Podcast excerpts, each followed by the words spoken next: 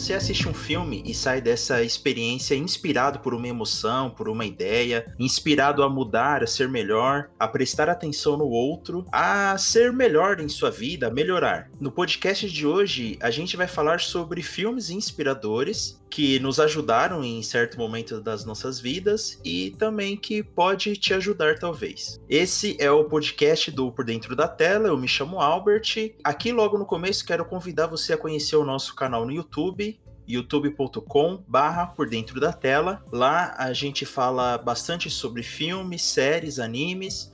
E eu tenho certeza que você vai gostar do nosso conteúdo. Bom, no episódio de hoje eu recebo convidados especiais aqui para me ajudar nesse tema de filmes inspiradores. Bom, começando pelo roteirista, diretor e podcaster Guilherme Rocha. Oi, galera, olha nós aqui de novo, né? Acho que já é, falar que é, que é uma honra estar aqui, já, acho que já, já posso pedir música no Fantástico, né?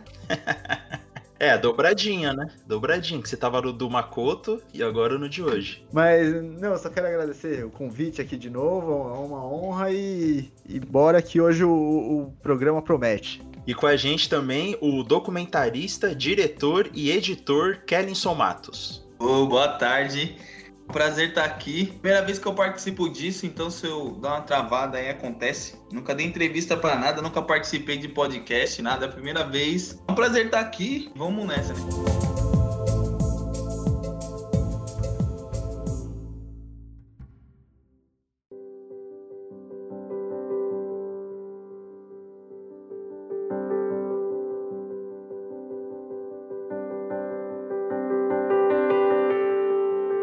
Bom, então vamos começar aí a nossa lista de hoje, começando pelo filme do Guilherme. Guilherme, que filme que você trouxe aí que é inspirador e que você acha importante? Tem um filme que ele, que ele me inspira bastante, é um dos meus filmes favoritos, que é um filme de 2014 do Ben Stiller, que ele atua e dirige, que é A Vida Secreta de Walter Mitty. Eu confesso que quando eu, eu cheguei a assistir ele no cinema, mas foi por, muito por acaso, porque eu fui no cinema e não tinha muita coisa passando, e eu acabei, ah, um filme do, do Ben Stiller deve ser uma das comédias tradicionais dele, então vamos, vamos aí, né? Não tem, tem outra coisa, né? E confesso que me surpreendeu muito esse filme, porque ele tem uma mensagem muito boa, tem um, um roteiro, um plot e um arco de personagem que eu, eu gosto muito. A gente conhece o Walter Mitty, né? Que é um. Ele trabalha na seção de negativo de uma revista. É... Da revista Life. É, revista Life, é.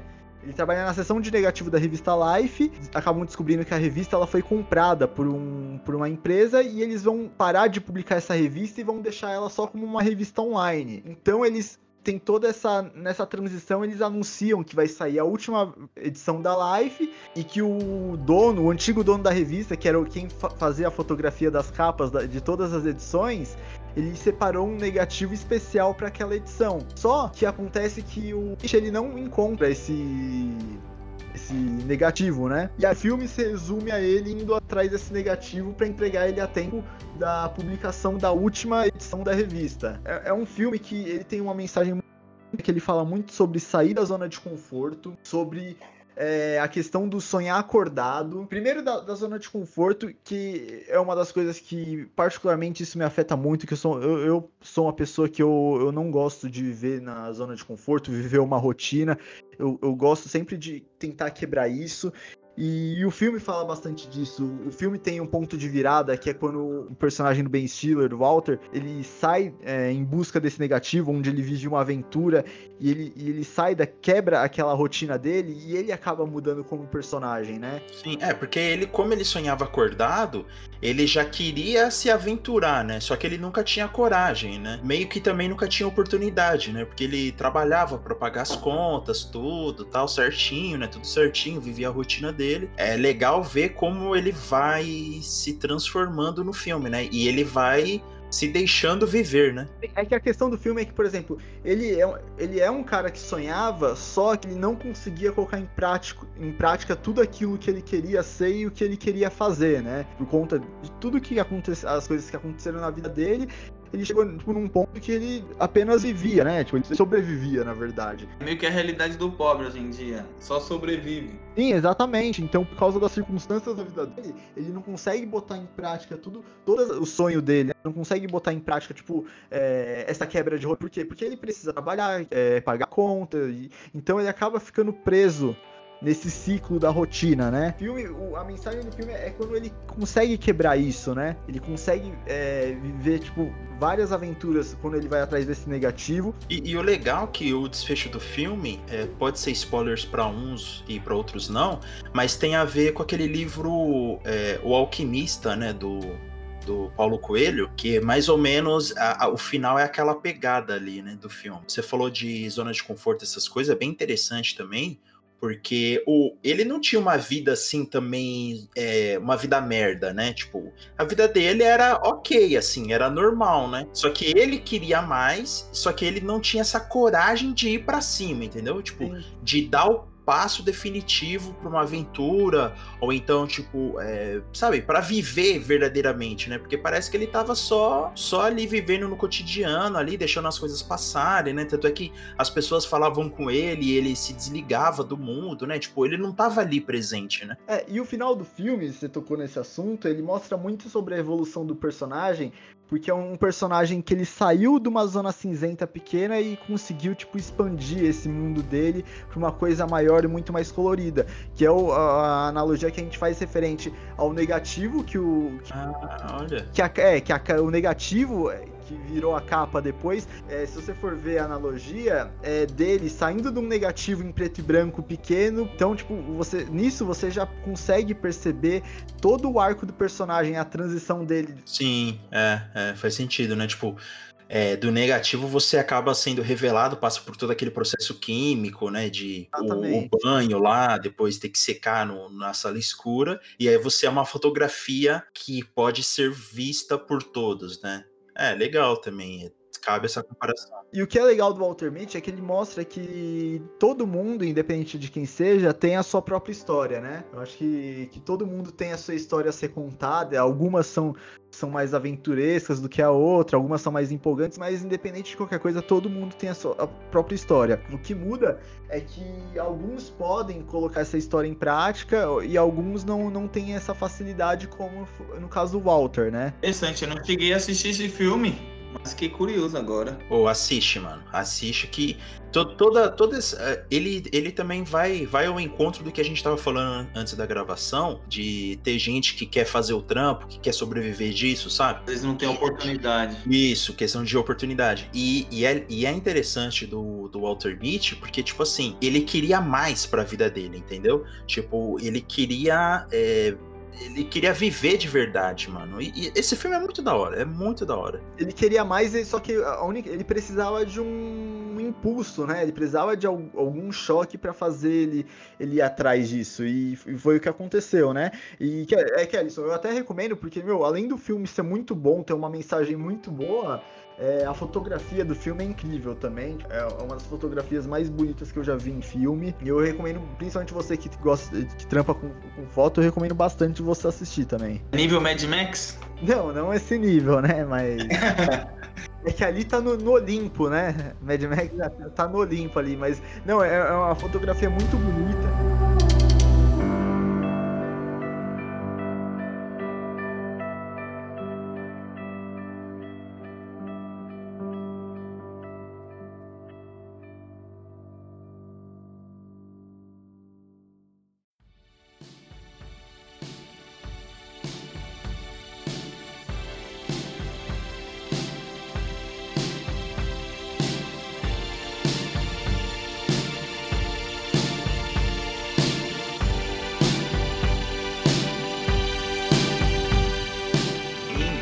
Já pro próximo filme da lista, que é a minha recomendação. Quando eu escolhi esse filme, não sei, o ouvinte pode até pensar que eu tô de sacanagem, né? Tipo, pô, meu, você vai escolher justo esse filme, né? Porque em, em, comparação com o filme do Guilherme, né, o cara já dá uma quebrada. Em comparação com o filme que o Kellyson vai trazer pra lista, camarada vai, vai me matar, vai, se me ver na rua, os caras vão atirar em mim, né? Mas, é, na verdade, é um filme que ele, mano, ele é tão leve e tão despretensioso que eu acho que por isso que a mensagem dele acaba sendo tão forte, né? Que é o filme de repente 30, né, de 2004. Ele é estrelado pela Jennifer Garner e pelo Mark Ruffalo. E é a história de uma menina que tá fazendo aniversário de 13 anos e ela acha a vida dela uma merda. E aí ela deseja ter 30 anos e ser magra, gostosa e super famosa e bem sucedida. E ela acaba sendo isso, né? Tipo, de repente ela acorda e ela tem 30 anos, tá num corpo de mulher e ela tem tudo isso. Só que ela percebe que nesses anos ela perdeu a essência dela, né? Tipo, ela perdeu tudo aquilo que ela prezava como pessoa até, né, como criança, como adolescente, é, tudo aquilo que ela prezava como pessoa, os valores dela, foi é, se perdendo em nome de um, de um sucesso vazio, né? Em nome de uma carreira vazia, em nome de amizades que não valiam a pena, sabe? Então é um filme que você assiste, dá risada, fica emocionado, ah, quero ver os dois juntos no final. Mas a mensagem que ele passa de você, oh, se liga, será que você tá fazendo isso? É, será que você já perdeu o sentido de estar tá fazendo tudo isso? Tenta olhar lá atrás, tenta ver o que, que te levou a fazer o que você está fazendo, a trabalhar com o que você está trabalhando, enfim. Mas é um resgate às raízes, às origens, né? Você viu esse filme já, Kellyson? Eu vi e como referência a ele que é de encontra tudo que você falou, que perde totalmente as raízes, foca somente no sucesso, no dinheiro, é o clique, né? Toda vez que ele se vê numa dificuldade, eu vou mudar, vou mudar, até chega uma hora que ele não tem mais saúde, ele tem todo o dinheiro do mundo, mas não tem saúde, tá lá jogado numa cama, perdeu a mulher, tem uma outra parte que ele avança mais um pouco, ele vê ele morrendo. Ele sacrificou tudo pelo dinheiro, aí ele quer voltar atrás, quer destruir o controle e não consegue. É basicamente isso, ela tá lá na casinha dela, ela briga com as amiguinhas, ela briga com as amiguinhas, não sei, não, não recordo muito bem. E já caiu o pozinho nela, ela já aparece lá toda perdida, toda desconstruída. Interessante. Eu gosto de repente 30, porque eu não sou muito fã do gênero comédia, só que leva meio que um romance, não sei explicar o gênero, uma comédia romântica. E eu não sou muito fã do gênero comédia devido a uns filmes que tem no Brasil, né? De pernas pro ar, essas coisas que não dá resultado nenhum. Eu não sou muito fã, mas de repente 30 é um filme que, se você olhar bem a mensagem mesmo, é bem interessante. A mensagem é bacana. Ele fala muito, ele bate muito nessa tecla de você sacrificar é, muitas coisas da sua, importantes da sua vida e é, jogar muito tempo fora é, por algo que às vezes talvez nem vale a pena, né? É, a mensagem eu acho que é: o dinheiro não é tudo. A mensagem é basicamente essa. Bom, agora você tem dinheiro, mas você não tem família, você não tem amigos, você não tem laço, você não tem ninguém, você tá sozinho. A mensagem que eu captei tanto do clique quanto de repente 30 é esse. Chega uma hora que ela fala: não dá o namorado dela lá, que é um doido, nem aguenta ficar perto dele. é, então, porque ela tem tudo essa parada toda realizada nessa parte profissional, financeira, mas só que, na, tipo, ela não, não é feliz, né? Isso, a vida dela é vazia, né? De sentido, né? Ela não é rica em, nessas experiências pessoais, igual, tipo. Emocionalmente falando, né? Tem esses valores emocionais. Não, ela é, tipo, é, é, é rica e bem sucedida só que, né, na, tipo, em questão da vida mesmo, ela não tem, tipo, nada. Tipo... E, e interessante que a Ellison ter feito paralelo com o clique, porque no De Repente 30 aí, no clique, uma certa hora, o protagonista, ele fala assim, putz, se eu pudesse voltar...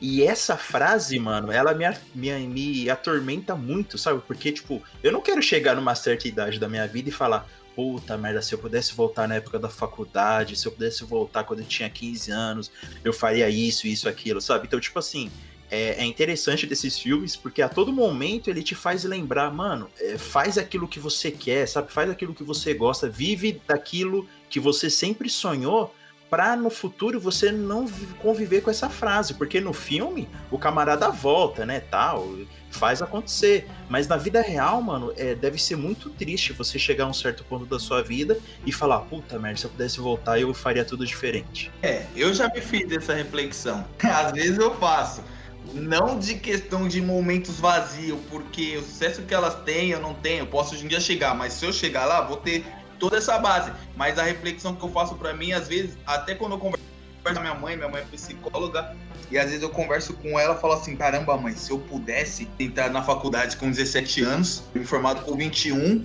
e Hoje, com 30, eu teria 9 anos para poder chegar passos à frente do que eu tô hoje. Só que às vezes eu também desencano, eu falo, ah, eu vivi do jeito que eu quis, fiz o que eu queria. Então, assim, profissionalmente você fala, caramba, eu poderia estar passos à frente. Mas pessoalmente eu sou totalmente feliz. Eu fiz tudo que eu quis, sem exceção de nada. Mas aí você tem uma reflexão que você fala: caramba, tem um filme que eu vejo que eu falo, tem um pouco de mim nisso aí. Complicado. E, e, é legal isso também, a gente ter essa reflexão.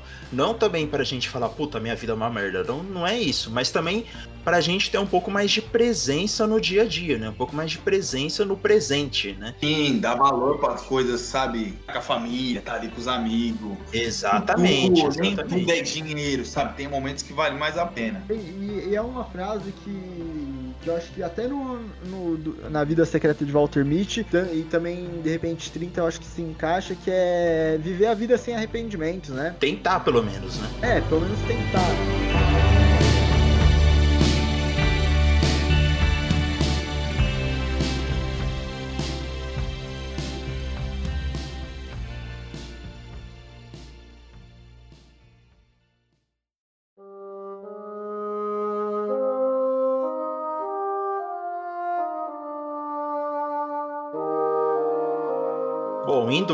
Filme do Kerrison, a gente tá rápido hoje, que agora vai dar tapa na cara de todo mundo. Que filme que você trouxe, ô Kerrison, pra gente? Nada, eu trouxe A Lista de Schindler. A Lista de Schindler é o meu filme favorito, não só porque é do Spielberg, um cara que eu amo todos, todo dia, quase sempre que eu posso vendo o filme dele, tô pesquisando sobre ele. Gosto muito do estilo dele, gosto muito do de Allen também. Outro cara que eu gosto muito também é do Babenco, só que eu trouxe a lista de Schindler pelo fato de ela, ele ser construído na forma como se fosse um documentário. O próprio diretor de fotografia fala que é um filme que a gente tentou construir uma fotografia temporal, uma fotografia de documentário, para você não conseguir identificar que ano foi feito. Além dele ser preto e branco, ele traz muitos signos o filme, né? A história da Segunda Guerra, o campo de concentração polonês, toda aquela cassação religiosa, cassação cores, toda essa questão de purificar o mundo do Hitler e a mensagem que o filme passa é o Oscar Schindler entrou ali para lucrar. No meio de tudo isso, ele se depara com diversas histórias, com diversas pessoas que tá ali sem ter feito nada, elas são apenas tipo passageiro da vida. Tudo vai passar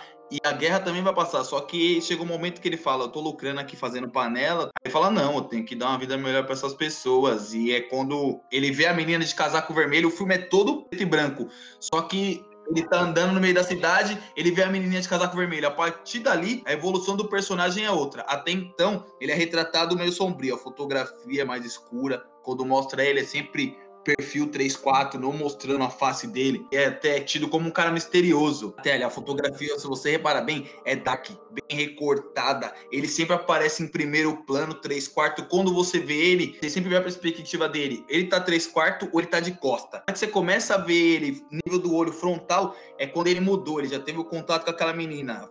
A, a fisionomia dele já não é mais a mesma. A evolução já é outra. Ele passa a ter mais contato na fábrica. Ele começa a convidar o judeu faz a contabilidade dele para beber, ele começa a ter uma relação com o funcionário dele, até que ele vai no campo de concentração, o povo tá mandando para não sei aonde, ele fala, não, eu comprei esses judeus, eles são meus, eles vão trabalhar na minha fábrica. Manda eles para um trem, porque criança é para um lado, mãe e homem para outro lado. Ele fala, não, que são meus judeus, eles vão para minha fábrica. Ele começa a ter essa relação de amor. Porque se você for ver bem, o filme, ele não retrata só a questão de morte, ele trata também a questão de piedade. Ele teve piedade chegou uma hora que no fim do filme mesmo ele fala: a partir de agora vocês são livres e eu sou um homem caçado. Sim, pode crer. Aí as pessoas, tipo, ficam tristes, porque fala: foi a única pessoa que tratou a gente bem, a única pessoa que.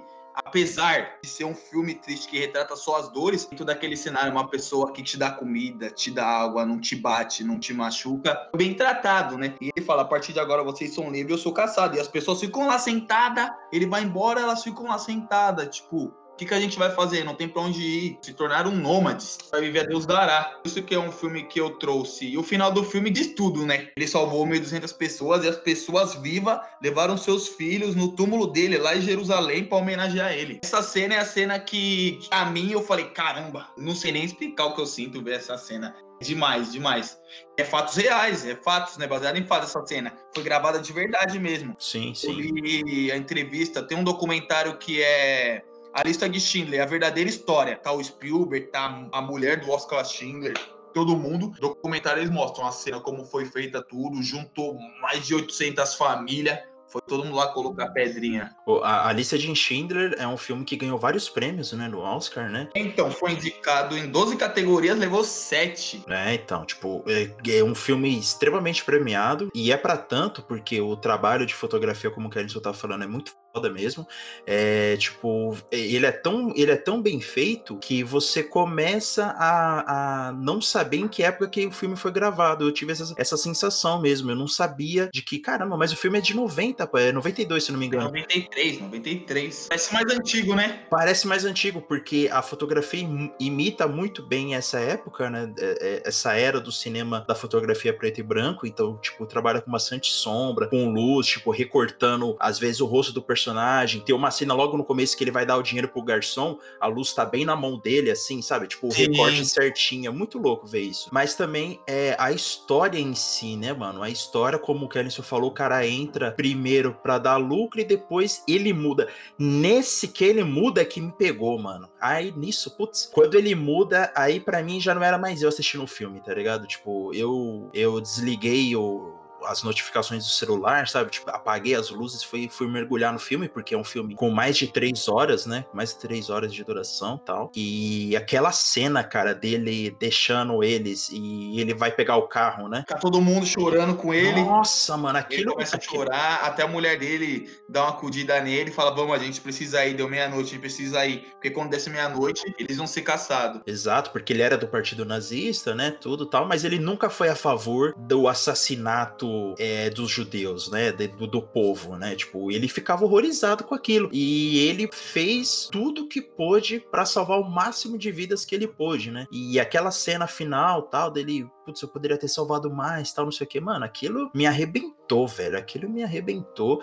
E é um filme que ele te passa a mensagem, mano, você tá vivendo a sua vida, você. Não, tudo bem, você é empresário, pá, tudo bem, não só pros empresários, né? Não, tudo bem, você quer viver a sua vida, quer ganhar a sua grana, quer, quer se dar bem, beleza. Mas você tá ligado que do seu lado tem um monte de gente passando por necessidade, sabe? Tipo, o que, que você pode fazer pelas pessoas ao seu redor, né? No caso do Schindler, era, é muito mais extremo porque as pessoas estavam literalmente morrendo, né? As pessoas estavam sendo assassinadas na frente dele. Então, no caso dele, foi uma coisa muito mais extrema que ele, que ele fez, né? Trazendo pra gente, trazendo é, pra nossa vida de hoje em dia, nós não somos o Oscar Schindler, mas a gente pode fazer uma diferença é, na vida das pessoas também, né? Na vida de quem tá próxima de nós. Guilherme, o que, que você achou do filme? Se você for ver na história do cinema, eu acho um dos maiores. Eu acho que a lista de Schindler tá, tipo. E eu acho que ele mostra falar da parte inspiradora. A gente ainda pode ver que o filme fala e mostra que ainda, é, até no, nos, nos cenários mais. nos piores cenários da humanidade, né? Aí é, ainda é bondade, ainda existe a pessoa que, que vai ajudar o próximo, né? Eu acho que isso é uma das, das maiores mensagens do filme. O Schindler, ele passou por essa mudança, né? De ser um, um, igual vocês falaram, um empresário que só se preocupava com o lucro dele, passou por uma pessoa que ele podia ver que poderia ajudar muito mais é, as pessoas próximas a ele. É, a vida não se resumia só a só lucrar dinheiro e a, e a ficar rico, né? Porque não, não, adiantava, não adiantava nada ele ficar rico e não, não fazer nada para ajudar os outros. O que o filme mais traz de inspirador é isso. Além da parte de, de ajudar o próximo, de ver que você, você pode ajudar,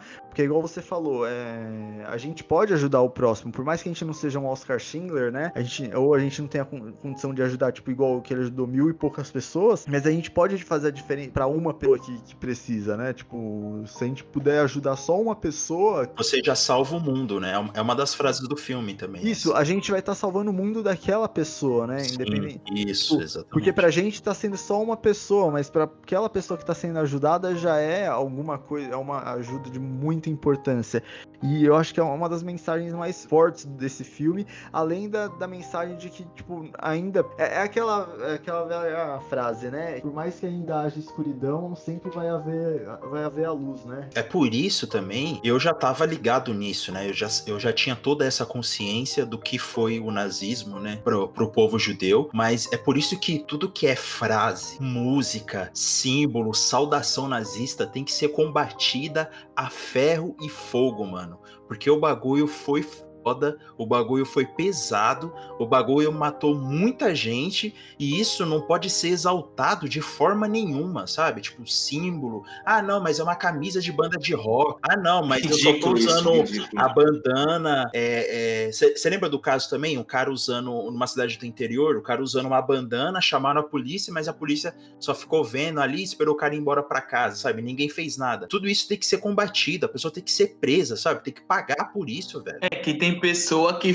sabe e finge que não sabe o que é. Igual esses brancos que foram presos aí esses dias aí alegaram que era camisa de banda de rock. Claro que você sabe. O país tá o caos, tá uma guerra política. Todo mundo sabe o que tá acontecendo. Então você vir com uma desculpinha dessa, ainda mais hoje, com acesso à internet, tudo à sua disposição. Eles não eram pobres, não eram pessoas de rua que não sabiam o que é aquilo, não sabe o que significa aquele símbolo. Então, mano, eu acho que assim, tem que ser tratado sério, mas a polícia não leva a sério. Então, tipo, é uma total falta de despreparo dos policiais. Essas pessoas que ainda pregam isso, sei lá, não sabe viver em sociedade, então tem, não tem nem que conviver. Como você vai ter como referência boa algo que matou milhares de pessoas? Só se você for um louco também. Não, e isso que os filmes, as coisas que a gente vê, eu, eu acho que ainda não retratam metade do que foi ainda, meu, porque deve ter sido muito pior, tipo, mil vezes pior do que, tipo, do que, do que a, a gente vê, sabe? Você costuma assistir o History, canal History, National Geographic? Tem uns documentários sobre o nazismo, os no, documentário pesado mesmo mesmo, que mostra a realidade. Eu olho assim, eu falo, sei lá, não tem nem adjetivo para conseguir descrever o que eu sinto quando eu vejo aquilo. E isso tudo, essa história toda do nazismo, essa, é, o filme A Lista do Schindler, é, nos inspira justamente a combater isso, né? E também a, a ajudar o próximo sem olhar a quem, né? Porque, tipo, é impressionante como tem tanta religião que prega o bem ao próximo, que tem tanta filosofia de vida que prega o bem ao próximo, e a gente vê que não tá todo mundo bem, né? Tipo, e a gente vê que,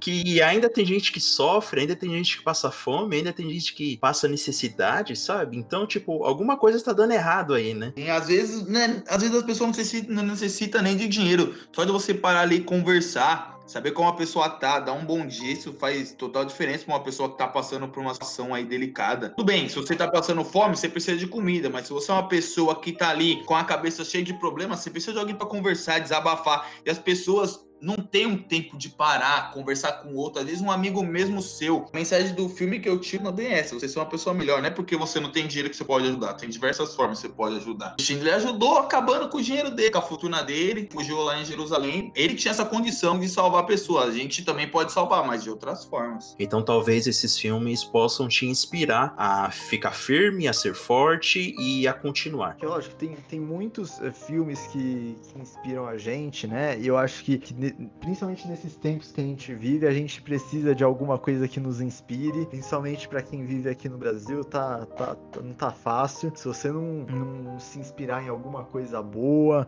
em alguma história boa, você tá lascado, porque se for pegar de referência o que a gente tem, que tá tendo aqui nesse país ultimamente para se inspirar, não. Olha, tem, tem, e olha que tem muita gente que se inspira no que, no que não, não, não tem. Não é, é onde não deve, onde não tem inspiração ali que eu, que eu vou te falar. Como diria o Capitão Nascimento, você é moleque.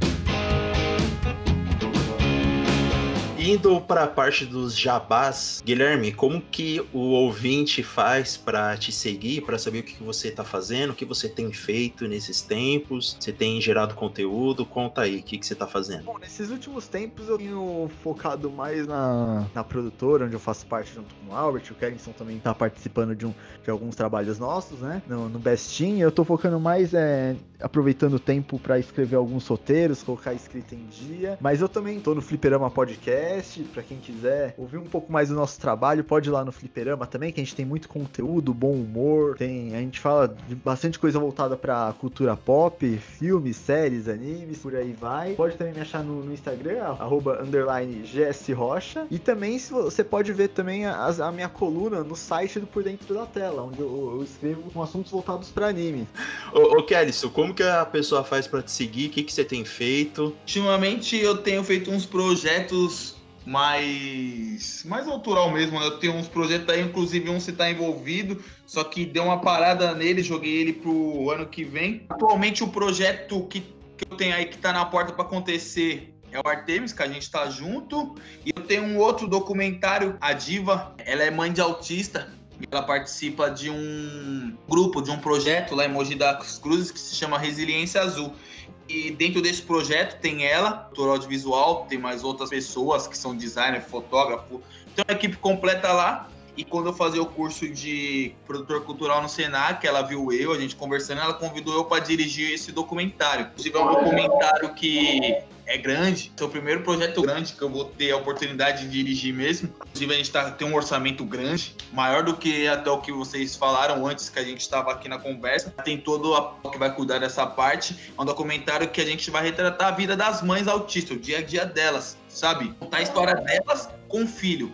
Não contar a história do universo dos filhos, mas contar como elas fazem para participar da vida de um autista porque não sei se vocês sabem, o autista ele tem diversos níveis, tem toda a complicação que as pessoas às vezes não sabem entender, não sabem reconhecer o que é. Então, nesse documentário, a gente vai abordar bem o que é. Inclusive, antes de acontecer toda essa pandemia, a gente estava na fase de captação de recursos, estava apresentando eles para alguns clientes. A gente deu uma parada. Inclusive, agora a gente vai lançar no Catarse. Se alguém arrumar uma boa ajudar a gente, né? Com qualquer valor já agrega. O pessoal tá cuidando dessa parte aí. Eu tenho um outro projeto meu também, que é um roteiro meu. Eu conto a história de um primo meu. O nome do roteiro é Vitor Hugo, é um longa-metragem também. Esse meu primo não fala, né? Ele tem problema de conversação e ele sempre foi uma pessoa inteligente, trabalhador pra caramba.